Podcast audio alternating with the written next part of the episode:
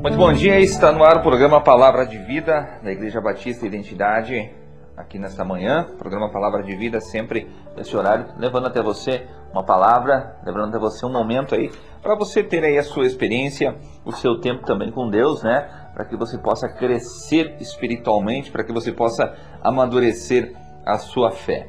Quero começar o programa de hoje uh, trazendo até você uma palavra uh, para que você possa aprender um pouco mais, para que Deus ele possa falar contigo. Evangelho de Lucas, capítulo 15, uh, ah, versículo 25 diz: Entre mentes, o filho mais velho estava no campo. Quando foi se aproximando da casa do pai, ouviu o som da música e das danças. Então chamou dos servos e indagou-lhe sobre o que estava sendo. E esse informou: teu irmão regressou e teu pai mandou matar um novilho gordo, porque o recebeu de volta são e salvo. Mas o filho mais velho encheu-se de ira e negou-se a entrar. Então o pai saiu e insistiu com ele. Porém ele replicou ao pai: Há tantos anos tenho trabalhado como um escravo para ti, sem nunca ter desobedecido uma só ordem tua. Contudo, tu nunca me oferecestes nem ao menos um cabrito para que eu pudesse festejar com os meus amigos.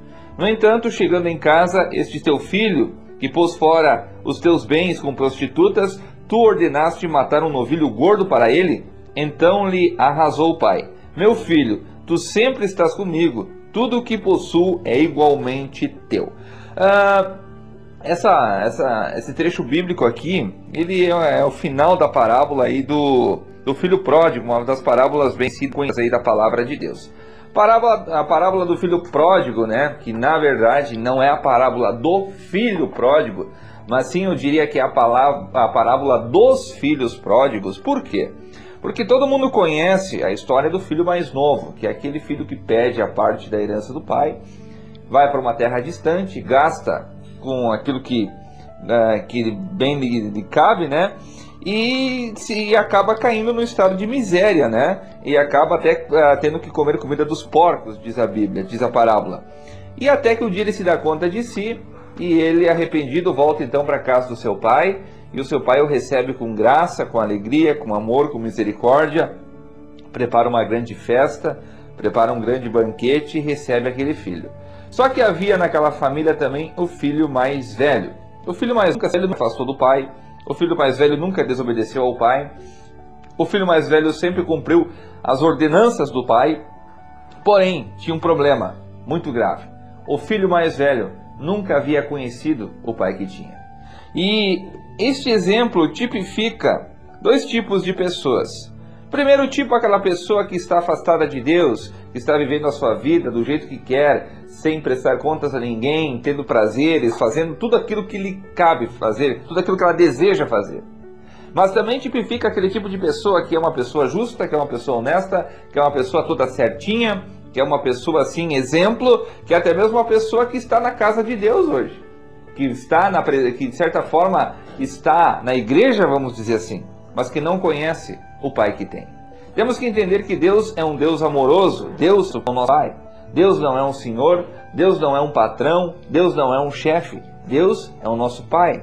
O filho mais velho tinha um problema muito sério. O filho mais velho, ele tinha dificuldade em entender sobre a paternidade. Sabe, há muitas pessoas que fazem tudo certo, há muitas pessoas que até mesmo servem a Deus, porém elas não servem a Deus com entendimento, com uma mentalidade, com um espírito em que elas compreendam que Deus é o seu Pai. Quando aquele filho mais velho ele indaga o seu pai dizendo: Pai, até hoje tu não me deste nada, nem sequer um animal cevado para me matar e comer com os meus amigos. O pai diz: Meu filho, tudo que é meu é teu. Então, na verdade, enquanto um filho estava longe do pai, perdido, vivendo uma vida totalmente contrária à vontade do seu pai, o outro filho ele estava perto fisicamente, mas seu coração nunca havia se aproximado do seu pai. Talvez ele nunca havia chorado nos braços do seu pai. Talvez ele nunca havia corrido para o abraço do seu pai. Talvez ele nunca havia trocado afeto com o seu pai.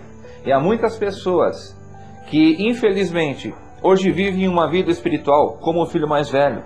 Elas servem a Deus, elas fazem as coisas certas, elas creem em Deus, elas fazem parte da igreja, porém elas ainda não tiveram um relacionamento íntimo com seu pai. Elas ainda não conhecem Deus como Pai, como aquele Pai que ama, como aquele Pai de misericórdia, como aquele Pai de graça e de amor, e que tudo que é dele é nosso. Sabe, Deus já preparou todas as coisas para você. Se você é filho de Deus, a Bíblia diz que nós somos coerdeiros de Cristo. Então, tudo aquilo que Cristo conquistou na cruz, nós temos parte, não porque merecemos, não porque somos melhores do que ninguém, mas por fé, porque alguém algo fez por nós, e esse alguém é Jesus. E nessa manhã, sabe, aqui de maneira bem reduzida essa parábola que eu falei, poderia explorar muito mais esse, esse texto aqui para você entender melhor, mas eu creio que o Espírito Santo pode, através desse pouco tempo, ministrar nos seus corações e que você possa entender o que é o amor e a graça e a paternidade de Deus. Eu quero orar por você. Pai, em nome de Jesus, eu abençoo a vida desse ouvinte e peço que o teu Espírito Santo possa revelar a ele o que é a paternidade, Senhor. O que é a paternidade, revelar que tu és um Deus amoroso, que tu és um pai, que tu não és apenas um Senhor, mas tu és um pai, Senhor. Espírito Santo de Deus, ministra no coração de cada pessoa. É o que eu te peço em nome de Jesus. Amém. Tenha um bom dia e até amanhã. Este foi o programa Palavra de da Igreja Batista Identidade de Tapejara.